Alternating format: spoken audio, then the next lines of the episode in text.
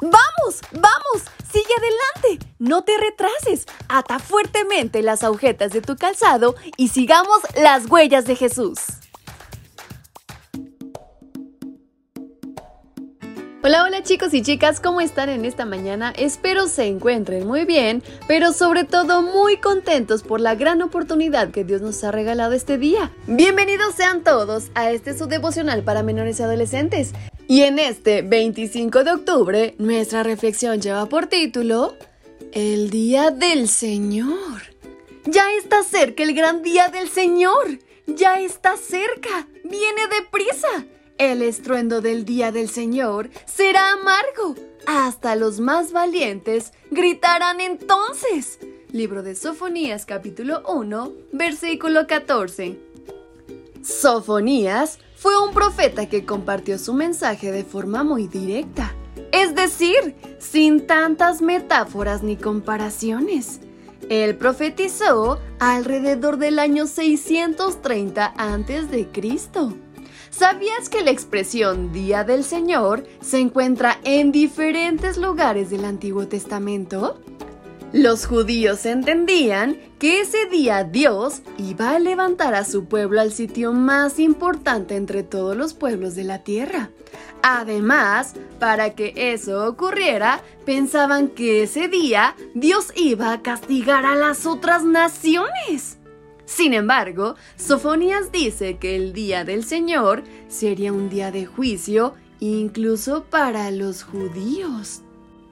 En el día del Señor habría destrucción. Hombres malvados perecerían, así como animales terrestres, aves y peces. ¿Recuerdas cuando Dios creó a Adán y Eva y los puso como cuidadores de todos los animales del Edén? Tristemente, cuando ellos pecaron, rompieron un pacto con Dios. Tuvieron que salir del hermoso jardín y después el mundo se llenó de maldad, violencia, enfermedades y hasta muerte. Esto afectó a toda la naturaleza también. Pero el día del Señor vendrá para restaurar todo, hacer todo nuevo. Ese mundo hermoso que Dios creó en un principio, lo veremos nuevamente. El apóstol Pedro escribió, el día del Señor vendrá como un ladrón. Eso quiere decir que será de manera sorpresiva. Nadie sabe cuándo ocurrirá. También dice que todo será destruido por el fuego. Desgraciadamente, aquellas personas malvadas que no hayan aceptado a Jesús perecerán, y el mundo con toda su maldad, enfermedad y muerte dejará de existir. Será un día de alegría para algunos, quienes hayan aceptado a Jesús como su Salvador, y de lamento para otros, los que hayan rechazado el amor de Dios.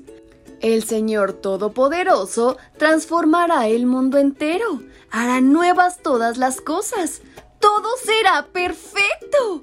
¿Qué te parece vivir fielmente en un pacto con Dios?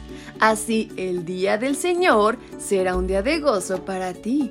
Y será aún más feliz si compartes este mensaje con aquellos quienes amas y quienes quieres ver en la tierra nueva. Así que no esperes más y compárteles a aquellos que no le conocen.